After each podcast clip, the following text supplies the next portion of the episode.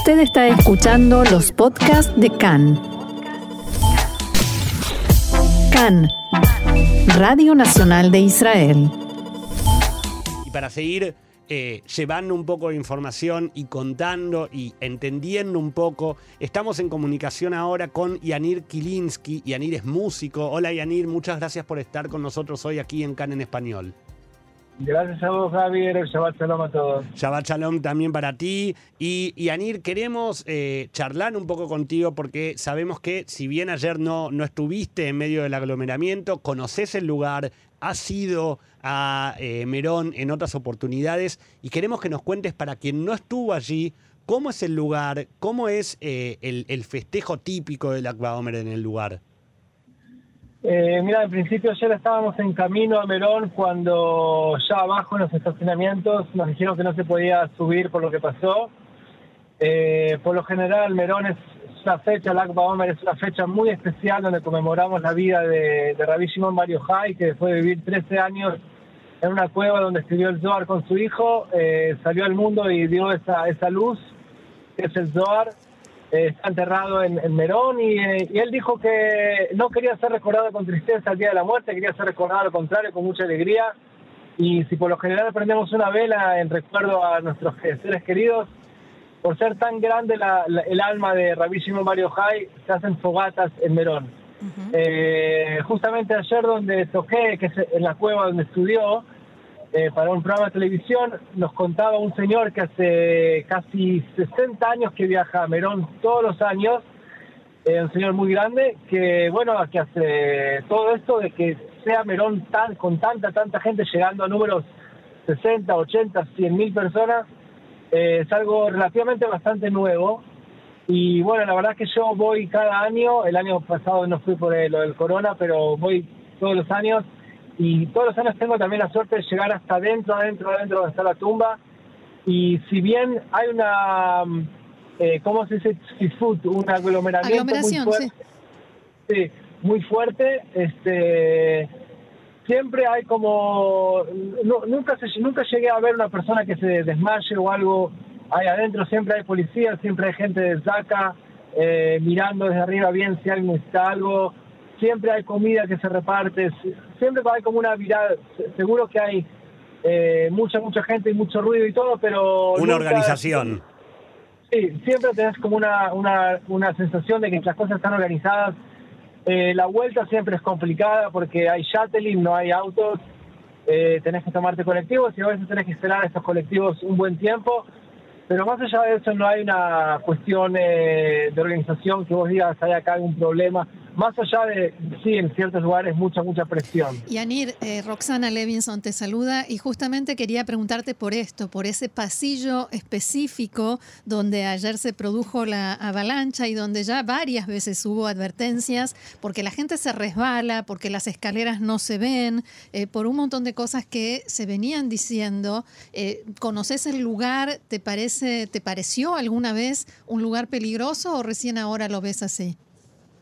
No, el lugar creo que me parece peligroso. Cualquier persona que, estuvo ahí, eh, en lugar donde hay mucha gente, como, como vos dijiste, no ves, no ves a veces el piso, no ves las escaleras, la gente come, toma eh, y, el piso se, se hace resbaloso enseguida.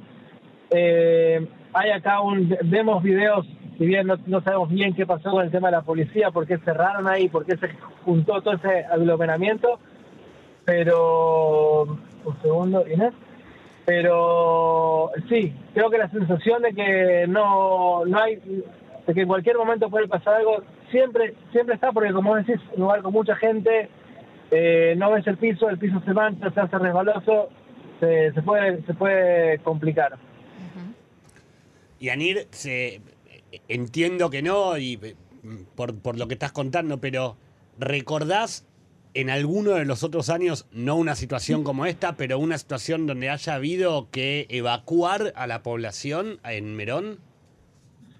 Eh, evacuar no, pero si bien estando adentro de la, de la cueva donde está el, el, la tumba de Rabí Shimon, eh, tenés como unos cuatro o cinco personas de DACA, de primeros auxilios, mirando así, de arriba mirando, porque es tanta la presión, así que están como mirando, esperando a ver si alguien se o se desmaya o le falta el aire y todo, de repente saltan a esa persona y la sacan así como con mucha fuerza. Y eso sí lo vi, pero bueno, estás es como estar en el lugar adentro, adentro, adentro. Es, eh, no, es fácil. Mm. Mira, me acuerdo hace dos, tres años fui con mi hijo, que no es la cosa más inteligente que para hacer, porque es un lugar, como dijimos, no tan eh, placentero. Pero fui con mi hijo y, me lo puse siempre a las, ¿cómo se dice? sobre los hombros. En los hombros. Sí. No era chiquito, tenía unos, eh, tenía unos seis años, siete años, pero en muchos muchos casos me dijo, papá, papá, me salgamos de acá, como que sentía una, una presión natural. Claro, claro, algo natural que yo ya quizás ya me había acostumbrado, pero que sí, que un chico lo, puede percibir más fácil. ¿Hay muchos chicos, muchas familias que llevan a sus hijos? Muchísimos chicos, hay una tradición de dejarle el pelo ah, largo el pelo, claro. Claro, se, los cortan ahí, hay un montón de chicos. Sí, pero de vuelta, o sea, si bien hay una presión y estamos estamos todos muy arriba del otro. Eh, nunca una sensación, sobre todo gente que va con chicos, no, no se va a meter en un lugar así. Esto se generó muy rápido en un pasillo muy, muy eh, problemático que me parece que una de las cosas básicas de entender ahora es que estos lugares tan estrechos tienen que desaparecer en Merón tiene que haber solamente lugares abiertos y lugares donde mucha gente pueda transitar y, listo. Cuando decidís ir, ¿hay alguien que te da una serie de instrucciones? ¿Hay alguna autoridad? ¿Algún lugar donde se publique tal cosa está prohibida? ¿No se puede llevar, no sé, se me ocurre, botellas de vidrio? Eh, ¿Se entra y se sale por tales y cuales lugares? ¿Dónde, se, ¿Dónde está esa información y dónde están esas instrucciones?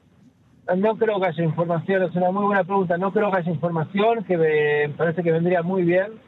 El tema de las botellas de vidrio es importantísimo eh, y hay muchas botellas de vidrio porque eh, vino o lo que sea, me parece muy, muy importante sacar eso del mapa. Y este. Sí, Sí, este, parece un punto importante que de repente haya un poco más. Lo que hay quizás es un poco de carteles, o sea, entrar por acá, salir por acá, pero digamos que quizás no cumple, no, no, todos cumplen esos carteles y la organización, si bien hay mucha. Eh, se trata mucho de que la, de que la noche sea organizada, eh, no, siempre, no siempre se cumple. Y Anir, una pregunta, no sé si, si la sabrás, pero eh, hoy por la mañana en, producción conversábamos con bastantes guías de turismo que nos decían, nos contaban que eh, Merón es un lugar que constantemente está siendo remodelado y siendo actualizado. ¿Es probable que el pasillo eh, que colapsó anoche haya sido un pasillo nuevo y que tal vez antes la salida hubiera sido por otro lado y por eso nunca antes hubo ninguna tragedia como la de ayer? ¿O es un pasillo que históricamente está y que siempre se entra y se sale por ahí? No sé específicamente este pasillo, yo creo que es un pasillo que está porque Tondó Tarón es una de las actividades que hace muchos años se organiza en Merón, pero si bien este pudo haber sido nuevo, hay, hay un montón de estos pasillos mm. que sería genial, genial que no hayan más eh, lugares así que, que faciliten estas cosas, sino que directamente uno llegue, tenga un lugar abierto donde estar, no, no tener que transitar de, de ningún lugar al otro eh, hacer las cosas quizás más simples, pero sin eh, tantos eh, peligros. Claro, claro, y sin tantas cosas dejadas al azar. Muy bien, Yanir Kilinski, te agradeces músico, te agradecemos muchísimo por haber compartido estas experiencias con nosotros y como le he dicho hoy a todas las personas que tuvieron la amabilidad de hablar con nosotros, ojalá la próxima hablemos solo de cosas buenas, hablaremos de música eh, y de, de, cosas positivas. ¿Sí? Amén.